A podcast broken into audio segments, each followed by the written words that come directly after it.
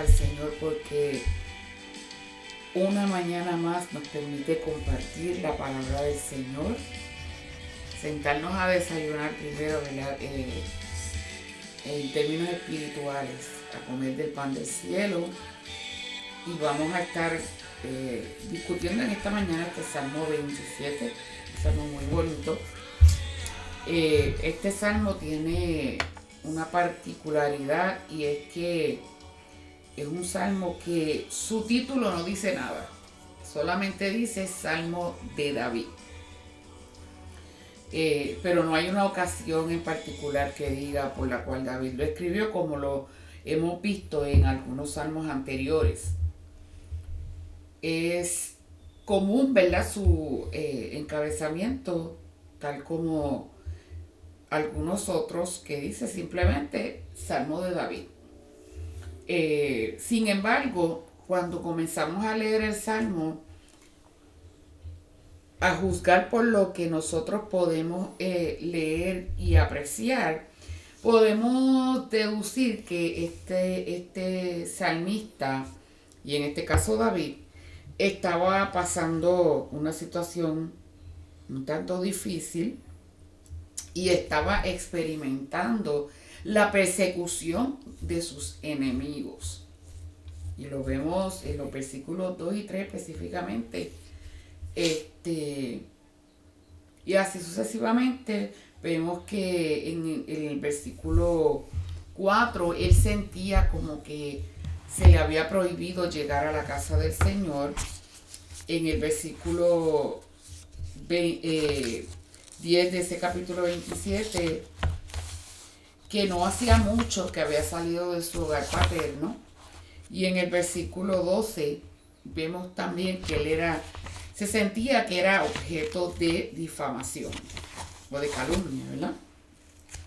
Él comienza con una declaración de interés personal y utiliza varios pronombres posesivos como mi luz, mi salvación, y vemos que su alma se muestra completamente segura y convencida de ello y por lo tanto lo proclama a los cuatro vientos.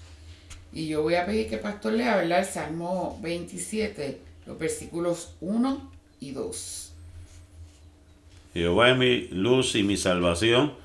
Salmo de David. Jehová es mi luz y mi salvación.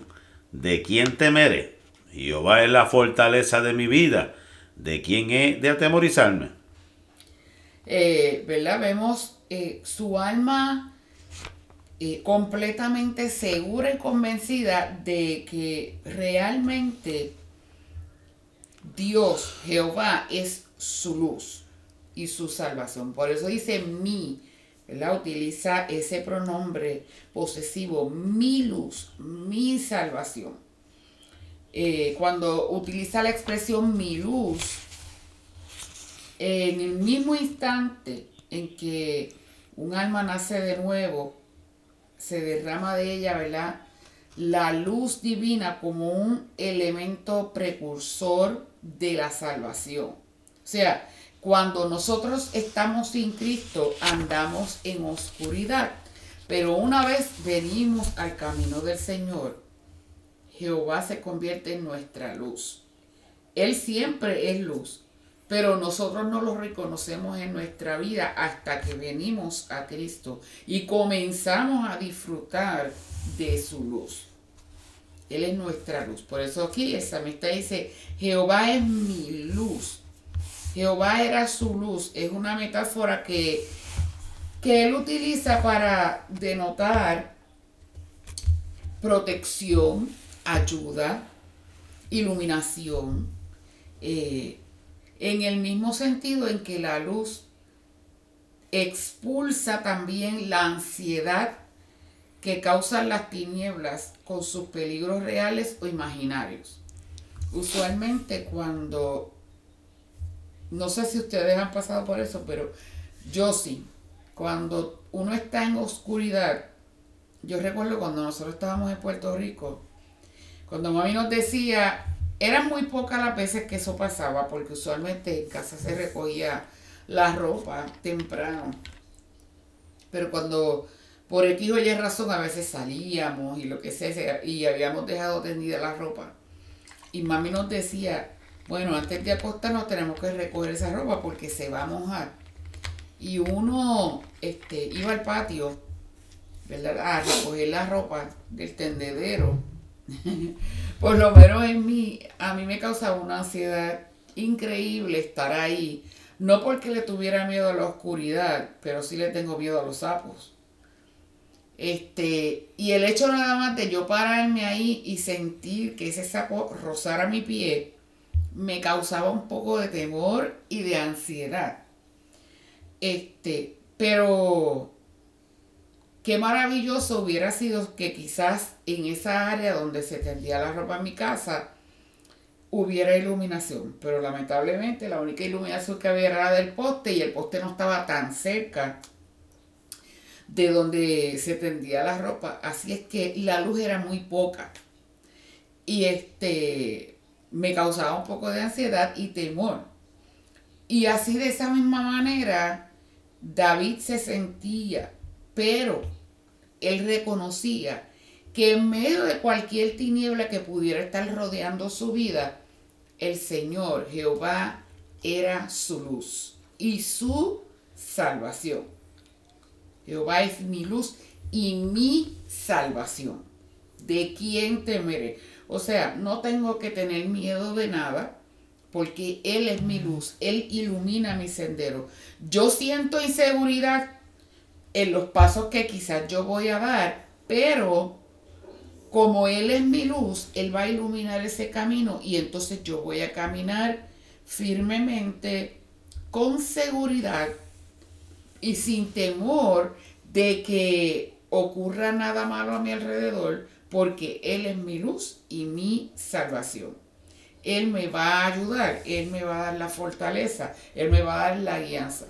Porque la luz que hace ilumina nuestro camino y nosotros podemos ver por dónde pisamos, por dónde vamos y hacia dónde vamos.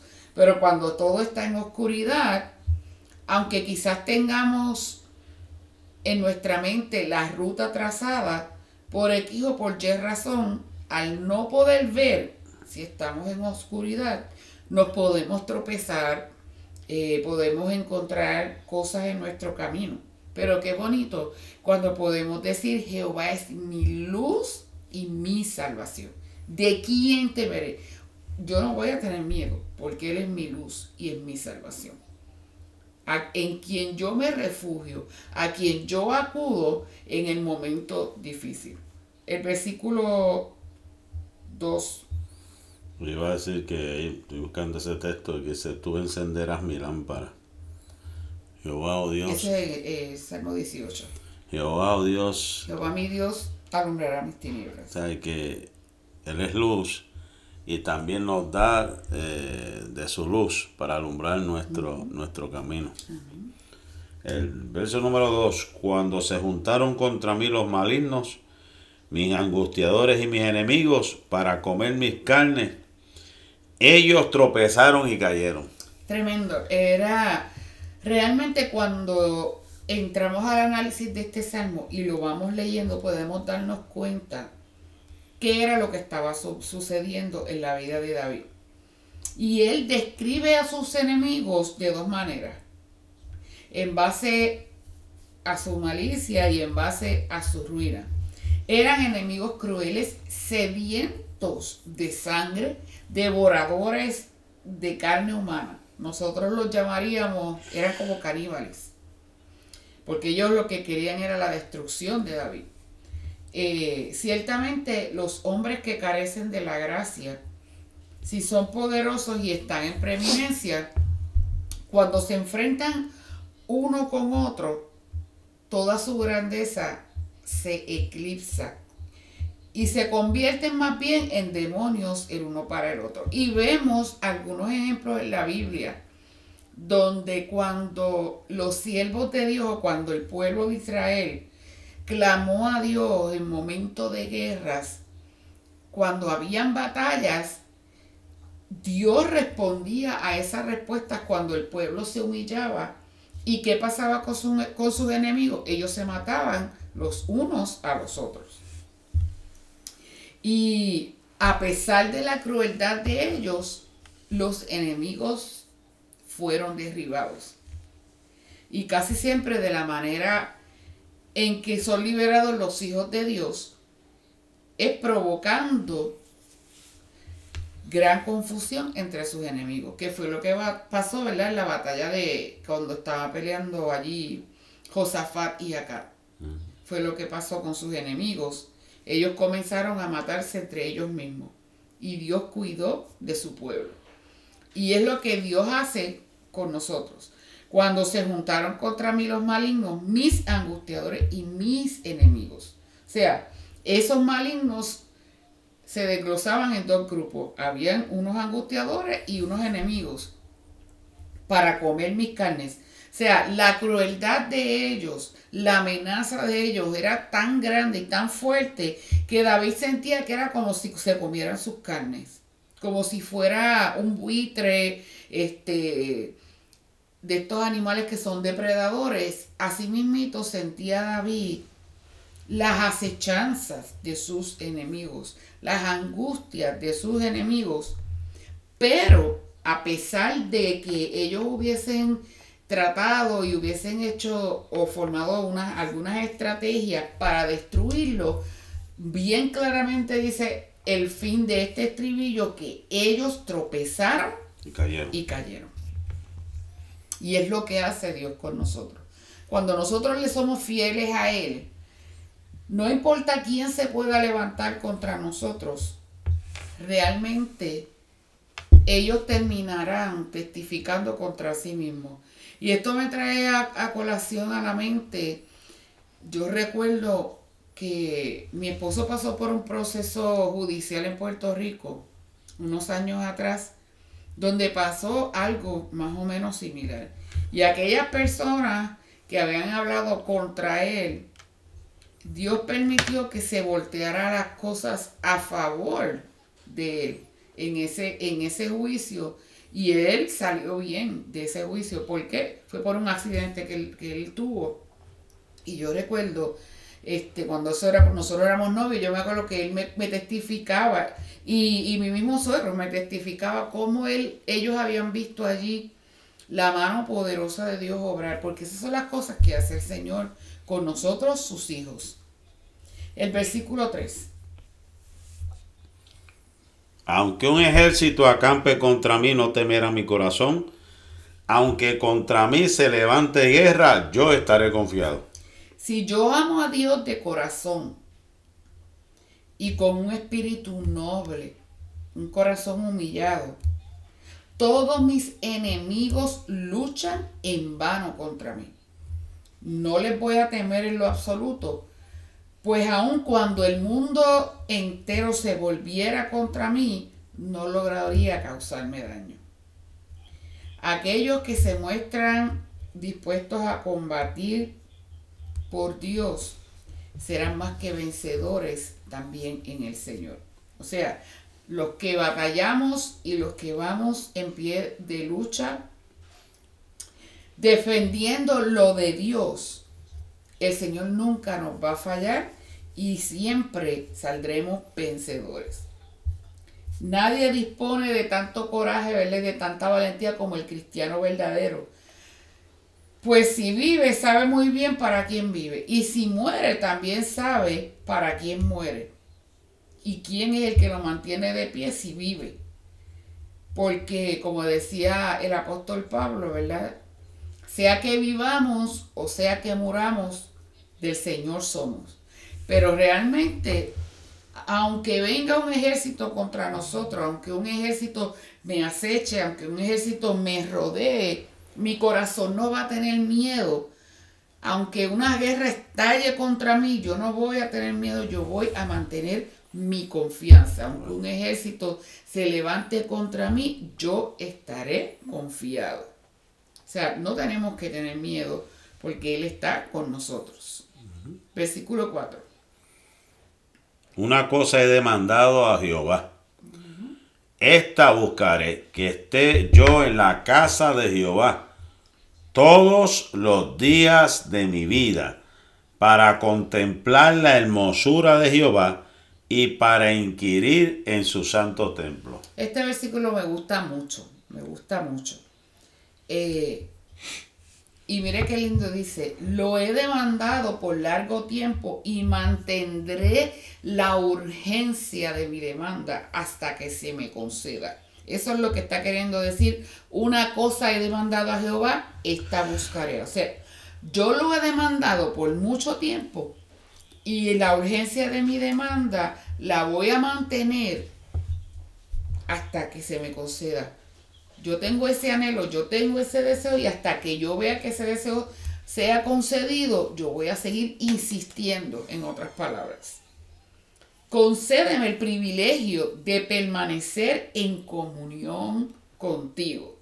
Que esté yo en la casa de Jehová todos los días de mi vida. Señor, yo quiero permanecer en una comunión constante contigo. El salmista anhelaba estar de continuo en el templo y permanecer allí en la presencia de Dios para refrescar continuamente su alma, para renovar sus fuerzas espirituales. No era una visita esporádica de cuando en cuando, sino él anhelaba vivir en la casa del Señor. Él anhelaba estar allí en la casa de Dios.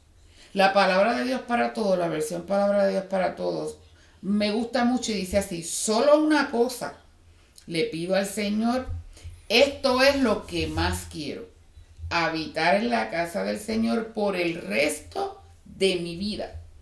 Así podré disfrutar del placer de estar junto al Señor y visitarlo en su templo. Qué lindo. Entonces dice, para contemplar la hermosura de Jehová y para inquirir en su templo. Morar en hebreo quiere decir sipti de, de Yashab, que quiere que significa permanecer, asentarse, morar, habitar. Inquirir quiere decir escudriñar, quiere decir preguntar, para inquirir en su templo. O sea, hay que disfrutar ese privilegio de poder llegar a la casa del Señor. Muchos anhelarían tener ese privilegio, perdón, y muchos anhelan tener ese privilegio, pero tristemente no lo pueden disfrutar por X o por Y razón. Entonces nosotros tenemos que, al igual que el salmista, desear morar en la presencia del Señor constantemente.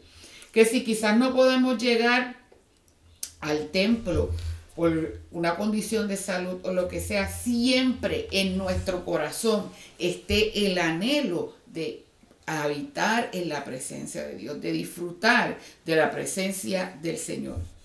Hermoso. Versículo 5. Eso es muy importante, ¿verdad? Porque no es cuestión de llegar rutinariamente o por tradicional, como pues estamos en esta festividad, en estos momentos de, de, Semana Santa, donde muchos pues por uso y costumbre pues buscan llegar a la iglesia porque se acuerdan de, de lo que Cristo hizo ya en la cruz del Calvario. Pero David no era un simple espectador, David no era un simple, era visitante, era apasionado, porque él quería estar en su presencia, él quería contemplar su gloria, él quería inquirir en su santo templo, él quería tener experiencias, ¿verdad?, que marcaran su vida. Permita a Dios, ¿verdad?, en esta mañana que ese deseo aumente en cada uno de nosotros, del poder estar en la casa del Señor, no simplemente por estar, sino por eh, desear tener una experiencia con el Señor. Siempre disfrutar de la presencia del Señor. Como decía el Salmo 16 que estuvimos estudiando hace como un mes atrás, en tu presencia hay plenitud de gozo. Y si queremos disfrutar de ese gozo a plenitud, hay que estar en la presencia de Dios. Vemos gente que a veces como cristiano anda triste, cabizbajo, amargado, porque no disfruta estar en la presencia del Señor. Si realmente nosotros buscamos el rostro de Dios y buscamos su presencia, Él está dispuesto a bendecirnos. 27.5. Salmo 27.5. Cuando esté en peligro, Él me protegerá en su casa. Él me esconderá bajo su techo. Me llevará a un lugar seguro. Porque Él me esconderá en su tabernáculo en el día del mal. Me ocultará en los reservados de su morada. Sobre una roca me pondré en alto. Este versículo es hermoso y tiene una profundidad muy linda. El verbo hebreo que utiliza aquí el salmista para decir me esconderá, esto implica dos acciones. La primera es ocultar y también defender o proteger. O sea, Él me va a esconder, Él me va a ocultar, Él me va a defender él me va a proteger. Por eso dice, Él me esconderá en su tabernáculo en el día del mal. ¿Y quién es nuestro tabernáculo? Nuestro tabernáculo es Cristo ahora mismo. O sea, Cristo es nuestro tabernáculo. Nosotros estaremos escondidos bajo la sombra de sus alas. En el día de la aflicción, en el día de la necesidad, en aquel en que todas las personas se puedan olvidar de mí. Eh, donde quizás humanamente la gente pueda ver que yo estoy sola o que yo estoy solo, Él me va a esconder, Él me va a defender, Él me va a proteger, Él me va a resguardar en su morada, Él me va a, proporcionar el mejor de los refugios. Él me va a proporcionar el mejor de los refugios ante el peor peligro que se pueda eh, presentar o, yo me, o yo me tenga que enfrentar. O sea que es maravilloso, es bien lindo y tiene una profundidad muy bonita este, este versículo. Él me esconderá pero en su tabernáculo en el día del mal. No tenemos por qué temer, porque Él nos va a esconder, Él nos va a proteger. Y eso vemos ejemplos en la Biblia donde siervos de Dios experimentaron, ¿verdad? Esa protección, ese cuidado de Dios. David fue un ejemplo. Este, y así varios, varias personas, a pesar del peligro que tuvieron a su alrededor, los enemigos acechándolos, Dios los protegió. El mismo pueblo de Israel, Dios lo protegió. Él nos va a proporcionar el mejor de los refugios ante el peor de los peligros. Él va a estar ahí presente siempre. Él me va a esconder en su tabernáculo en el día del mal, cuando venga el momento difícil. Y me va a ocultar en los reservados de su morada. Y no todo el mundo tiene acceso a entrar ahí. Eso es un privilegio que el Señor nos da a nosotros, sus hijos. No todo el mundo tiene el privilegio de estar ocultado u oculto en, los reservados de su morada. Solo los que le servimos a Él. Y mire la última parte, sobre una roca me pondrá en alto. Qué lindo. O sea, Dios está afirmando, eh, eh, el salmista está afirmando, perdón, que Dios va a afirmar sus pies, Dios va a afirmar nuestros pies sobre una roca inexpugnable. Inexpugnable quiere decir que no es fácil de alcanzar, eh, que es imposible de conquistar, que es invencible, que nadie lo ha podido vencer jamás. O sea, nosotros, Él nos ha de poner en alto, sobre una roca. Y una roca sabemos que no se mueve con facilidad y que hay varios ejemplos en la Biblia y aún en el libro de los Salmos donde dice que Él es nuestra roca, que Él es la roca inconmovible de los siglos, que es bienaventurado el que edifica sobre la roca.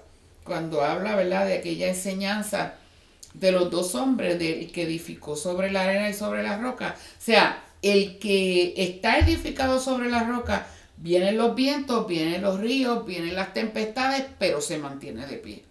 Y Él lo va a hacer con nosotros siempre y cuando nosotros nos mantengamos fieles a Él. Sobre una roca, Él nos pondrá en alto. Y esa roca es su, mismo, su misma presencia, es el mismo Dios. El versículo 6. El Señor me ayudará a derrotar a los enemigos que me rodean. Así con alegría podré ofrecerle sacrificios en su templo y cantar en su honor.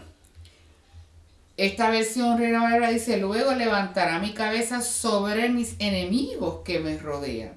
Y esa en, en Oriente, esa expresión levantar la cabeza por encima de los enemigos, era un símbolo claro de victoria, de conquista, de, de que vencimos. Por eso dice, luego levantarás mi cabeza sobre mis enemigos que me rodean. Y mire lo que sigue diciendo. Y yo sacrificaré en su tabernáculo sacrificios de júbilo. Cantaré y entonaré alabanzas a Jehová. Decía el salmista en el Salmo 3 que estuvimos discutiendo, mas tú, Jehová, eres escudo alrededor de mí, mi gloria y el que levanta mi cabeza. O sea, los cristianos de la antigüedad, ellos oraban con una fe firme, con una fe muy fuerte, eh, sin fluctuar, sin vacilar, sin dudar nada, con una firmeza increíble y hablaban de esa respuesta a sus oraciones con una certeza absoluta, con una seguridad convincente, seguro de que Dios había de responder. Por eso vemos aquí que David de igual manera expresa, luego levantará mi cabeza sobre mis enemigos que me rodean. Y mire lo que él va a hacer entonces yo voy a sacrificar en su tabernáculo sacrificios de júbilo. Júbilo es celebración, es alegría, es gozo, es contentamiento.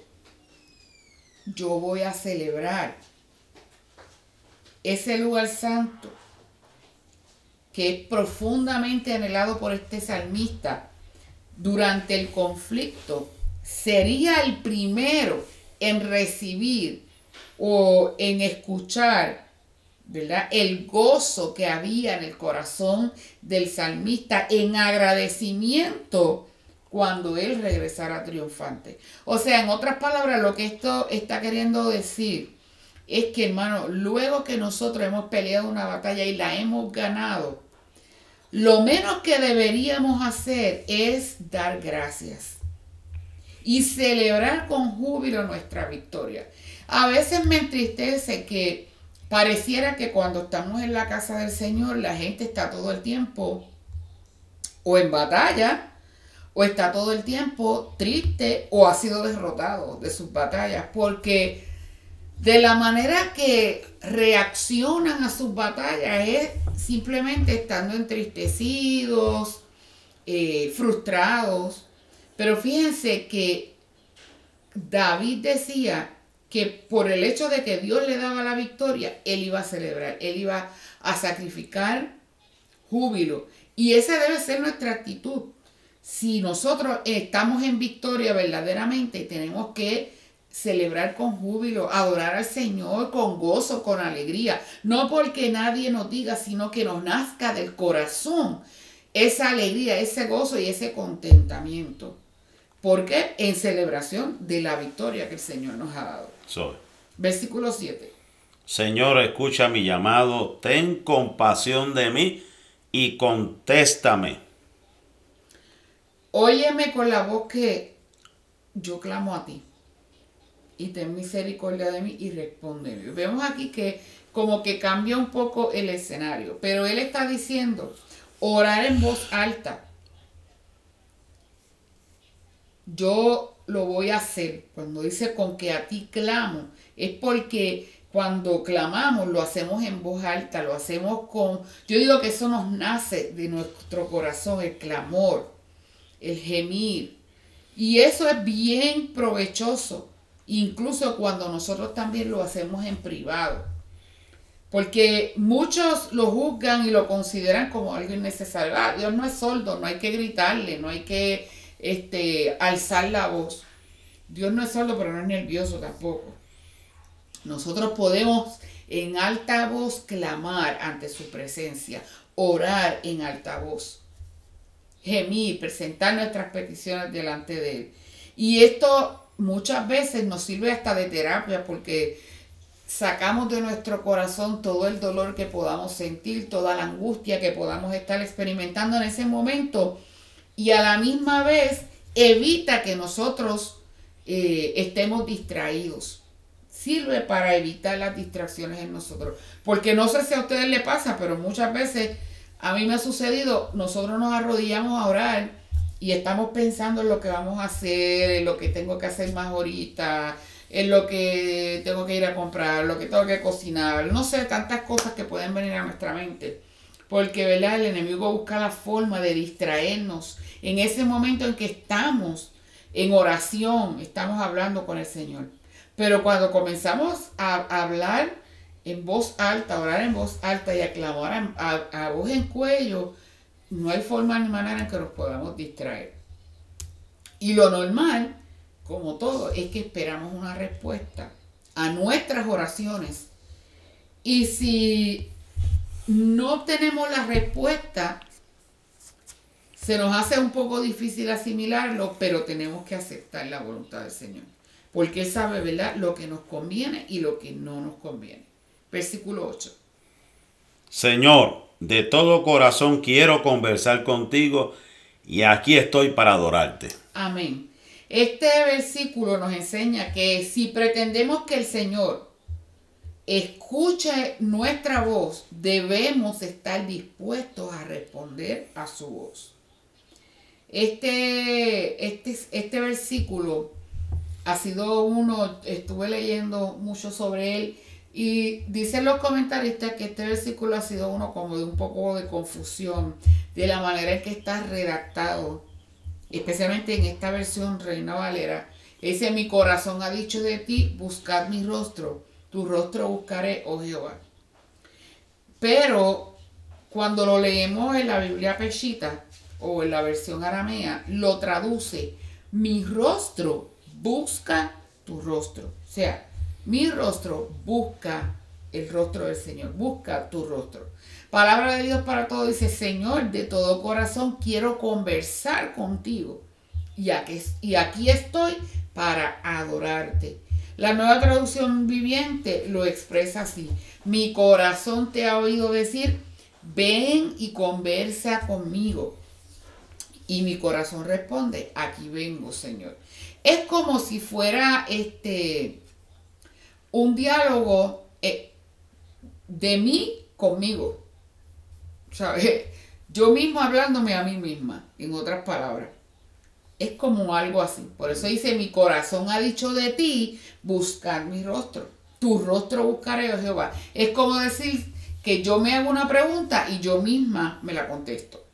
En otras palabras, buscar el rostro del Señor equivale a que nosotros le pidamos auxilio en medio de la tribulación, a que le pidamos que nos fortalezca en el momento difícil. El versículo 9. No te alejes de mí, no ignores a tu servidor. Dios mío, tú eres mi salvador. No me dejes solo, no me abandones no escondas tu rostro de mí. Hay momentos que nosotros nos sentimos de esa forma, como se sintió David aquí. Eh, pensamos como si Dios se hubiese olvidado de nosotros, como que, eh, como si Dios estuviese lejos, lejos, no nos estuviera escuchando. Y aquí esto es una exclamación de lo más profundo del corazón del salmista. No te alejes de mí, no escondas tu rostro de mí no apartes con ir a tu siervo. O sea, no ignores a tu servidor. Dios mío, tú eres mi salvador, tú eres lo único que yo tengo. No me dejes solo, no me abandones, no me vuelvas la espalda. Porque si eso pasa, yo no sé a, quién acudir, no sé qué me va a suceder. Me siento eh, inseguro, me siento eh, que no tengo las herramientas para poder batallar si tú no estás conmigo. No escondas tu rostro de mí, no apartes con ira a tu siervo. Mi ayuda ha sido. Yo reconozco que sin ti no puedo hacer nada. Sin ti yo no voy a lograr lo que quiero lograr. Permanece ahí a mi lado. Versículo 10. Aunque mis padres me abandonen, el Señor se encargará de mí. La razón, fíjese, eso me dio curiosidad. ¿Por qué menciona de una manera separada en ese versículo cuando dice, aunque mi padre y mi madre me dejaran? Fíjese, es porque el amor del padre se demuestra de una manera y el amor de la madre se demuestra de otra. Y me explico. El amor paterno se demuestra o está más ligado a la provisión, a cómo un padre de familia provee para sus hijos. Y el amor de una madre es un amor tierno, es un amor que, por eso es que dicen que ¿verdad? las mamás siempre nos, nos cuidan, nos protegen. Este, hay hogares que pues hay sus excepciones, pero usualmente este, cuando los padres el, hablando padre y varón, eh, ¿verdad? Nos decía que nos iba a pegar. ¿Hacia dónde nosotros corríamos? Hacia el regazo de nuestra madre, para que nos protegiera, para que, este, eh, ¿cómo se dice? No, o sea, nos apapachara, no, nos abrazara, nos cuidara, no sé, nos ayudara, en ese momento nos socorriera este, ¿verdad? Pues nos defendiera, si era posible. Um, siempre hay sus excepciones en mi casa, era como, yo podría decir que era como que al revés, porque eh, papi rara vez a nosotros nos pegó, la que siempre nos daba fuerte era mi mamá. Pero este, hay sus excepciones, hay sus excepciones, pero usualmente, ¿verdad? Eh, uno corre a la falda de la mamá. Y, realmente vemos aquí, ¿verdad? Que por eso el salmista menciona, o sea, aunque me falte quizás la provisión de mi padre y aunque me falte la ternura de mi mamá, como quiera, tú me vas a recoger. Yo voy a disfrutar de ese amor, de, esa, de ese cariño, de esa protección, de ese cuidado me va a venir de tu parte, me va a venir de ti, porque tú no me vas a abandonar. Aunque mi padre y mi madre me dejaran, con todo Jehová me recogerá. Con todo tú me vas a recibir, tú me vas a proteger, tú me vas a apapachar, tú me vas a abrazar, tú me vas a cuidar. En otras palabras, si algún día ellos me menospreciaren, si algún día ellos me, eh, me echaren de la casa, yo sé que tú me te tengo a, ti. Exactamente. Versículo 11. Señor, enséñame a vivir como tú quieres. Guíame por el camino seguro. Ayúdame porque tengo muchos enemigos. Nuevamente vemos aquí al salmista reconociendo que él eh, está siendo asediado por muchos enemigos.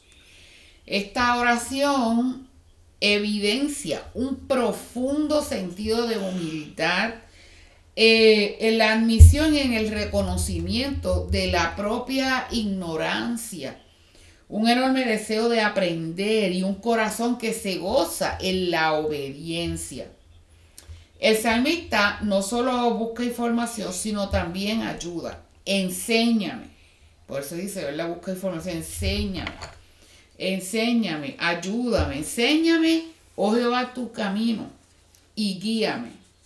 Spurgeon dice, no basta con que se nos proporcione un mapa del camino. Necesitamos también un guía que nos asista en el viaje.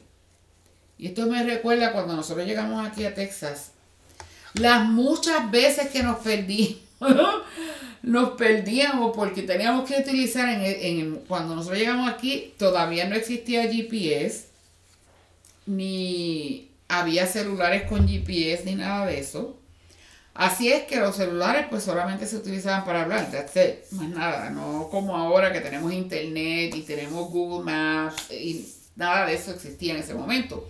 Y cuando uno viajaba, nosotros, yo me acuerdo mi esposo cuando llegamos aquí, él compró un, libro que tenía unos mapas y era bien grande. Y yo iba con el mapa abierto y él, mira, por aquí, por allá, dime de esto. Y recuerdo las muchas veces que nos perdíamos. Y yo me ponía nerviosa porque yo cuando no conozco la ruta y si me coge la noche, peor todavía me pongo nerviosa y yo le decía, pero para ti pregunta. Y él, no, si yo sé para dónde voy. Uy, pero cuando yo veía que seguíamos ahí, este, agarrando carretera y carretera y no llegábamos al lugar, yo me ponía en una tensión bien grande. Y yo, pero párate en ese, en ese puesto de gasolina para que preguntes. ¿Verdad? Y así muchas veces necesitamos no solamente el mapa, sino necesitamos ese guía que nos asista también en el viaje. Y saber leer el mapa. Exacto, y saber leerlo e interpretarlo. Porque leerlo lo puede leer quizás cualquiera, pero interpretar, interpretar ese mapa es muy ah, importante. El problema no era el mapa entonces. Mm, pues, exacto. No, y entonces las letras tan pequeñitas, ¿verdad? Las direcciones también. Ay, no, y esos dibujitos todos juntos ahí entrelazados unos con otros, no era fácil. Nuestros enemigos siempre van a estar pendientes y observando para ver si caemos y le fallamos a Dios. Por eso es que el salmista le pedía, enséñame, oh Jehová, tu camino y guíame por senda de rectitud a causa de mis enemigos. Porque si yo me dejo guiar por lo que yo siento o por lo que yo creo o por lo que yo juzgo como algo prudente y correcto, a lo mejor me puedo desviar y caer en las manos de mis enemigos.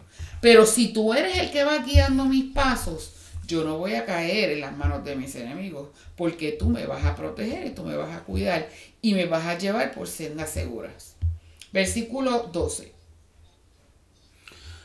No permitas que mis enemigos me derroten, porque son muchos los que dicen mentiras de mí y tratan de hacerme daño.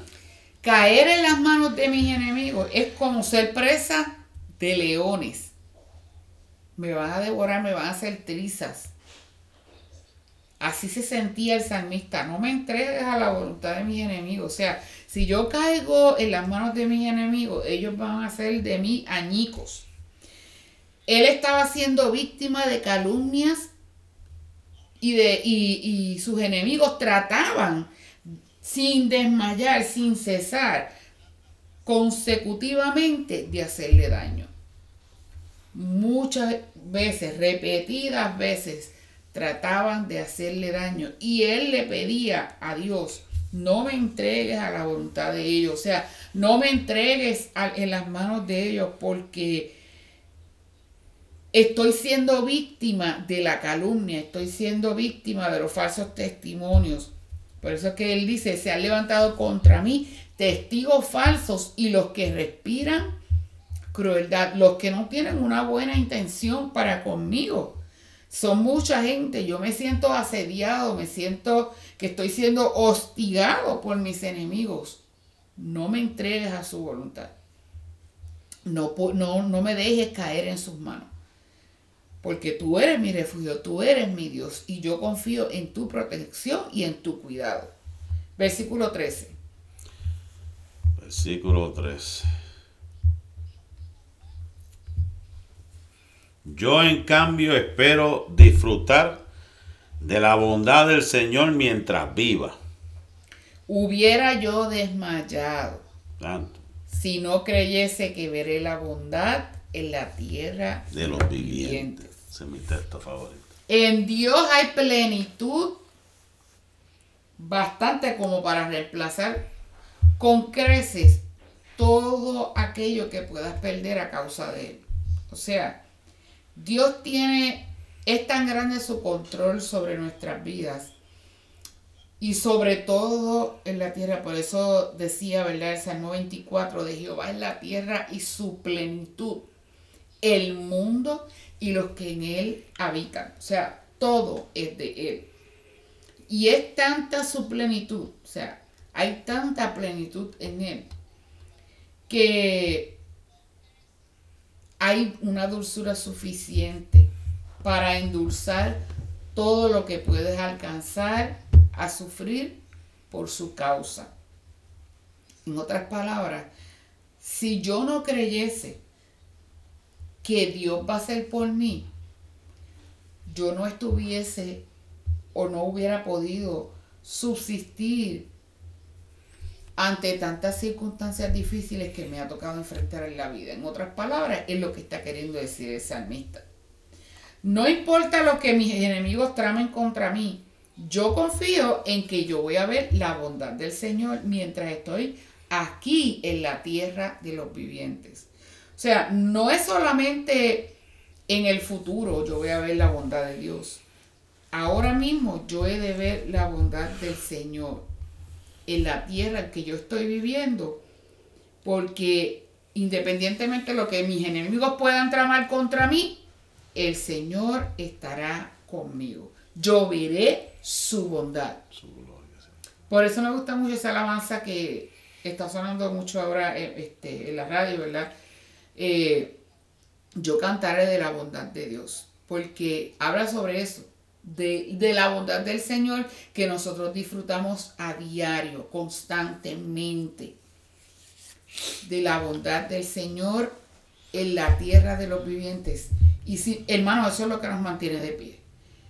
Creyendo que aunque estemos pasando por momentos de aflicción, momentos difíciles, la bondad del Señor está ahí con nosotros todo el tiempo. Por eso, ¿verdad? Decía este el escritor del libro de lamentaciones, que nuevas son cada mañana sus misericordias, grande es su fidelidad, grande es su bondad, grande es su amor. Y eso es lo que nos mantiene de pie. El último versículo, el verso 14. Espera con paciencia al Señor, dice esta versión nueva traducción viviente. Espera con paciencia al Señor.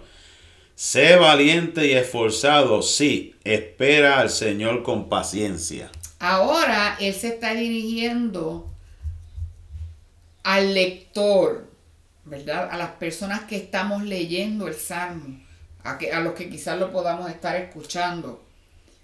Aguarda a Jehová, o sea, espera ante su puerta en oración. Espera ante sus pies con humildad. Espera en su mesa perdón, con servicio, espera ante su ventana con expectación. Es como cuando, yo recuerdo cuando yo era niña, la familia de mi mamá es de Cuamo, es de otro pueblo, y pues nosotros, este, cuando mi mamá, bueno, ya eso era cuando ya había teléfono, porque cuando no había teléfono eso era sorpresa. Pero había veces que al principio yo me acuerdo se comunicaban por carta. Y cuando mi abuelita nos escribía diciéndonos que nos iba a ir a visitar, a mí me daba tanta alegría y tanta emoción, porque yo sabía que iba a estar mi abuelita y mi abuelito, los dos, y este, y mis tíos. Y eso para mí me causaba un gozo. Y yo, yo me sentaba allí cerca del portón de la casa de mis papás a mirar hacia la carretera, a esperar que ellos llegaran. Y eso me causaba una emoción bien grande. Y cuando yo veía el carro que ya iba subiendo, yo, nosotros, mis hermanitos y yo empezábamos a celebrar la alegría que venían nuestros abuelitos a visitarnos. La emoción. De igual manera, ¿verdad? Este, muchas veces estamos así, esperando ante la ventana con expectación qué es lo que Dios va a hacer. Pero el salmista exhorta, aguarda a Jehová, espera a Jehová, esfuérzate, ten valor y aliéntese tu corazón. O sea, no te pongas triste, Él va a hacer algo por ti. Y, y en hebreo lo que esto quiere decir es permanece confiado, mantente firme, sé valiente, compórtate, como le dijo Pablo a los corintios, portaos varonilmente. Esa es la manera en que nosotros nos portamos varonilmente. O sea, permaneciendo confiados, manteniéndonos firmes, esperando ahí hasta que el Señor responda. Eh, aguarda Jehová, esfuérzate, ten valor y aliéntese tu corazón. Y la última parte dice, sí, espera a Jehová. Mantente esperando, Él va a llegar. Yo tenía una fe, olvídese, increíble. Yo sabía que mis abuelitos iban a llegar ese día porque ellos o nos los habían comunicado por carta cuando era unos años más atrás. O si no, cuando ya había teléfono, pues por teléfono nos llamaban y nos dejaban saber, vamos a ir tal día. Y eso era para mí, nosotros una emoción muy grande. Y estábamos confiados y seguros de que ellos iban a llegar. De igual manera, nosotros tenemos que seguir confiando en que Dios ha de responder. Que quizás las cosas no van a llegar en el tiempo que nosotros las esperamos, pero Él nos ha de responder. Perdón. Pero hay que seguir esperando a Jehová. No en Jehová, a Jehová. Y lo mismo dice Isaías capítulo 40. Los que esperan a Jehová tendrán nuevas fuerzas. Levantarán alas como las águilas. Correrán y no se cansarán. Caminarán y no se fatigarán. Era paciente en Jehová. Exactamente. Pacientemente, dice el Salmo 40. Esperé a Jehová y se inclinó a mí y oyó mi clamor. Así que en esta mañana espero que hayan sido edificados tal como yo y que sigamos esperando en el Señor y sabiendo que Él nunca se olvida de nosotros, sus hijos. Dios les bendiga. Amén. Nos gozamos esta mañana, saludamos. Dios les bendiga. Será hasta una próxima ocasión. Dios les bendiga. La paz de Dios sea con ustedes. Buen día.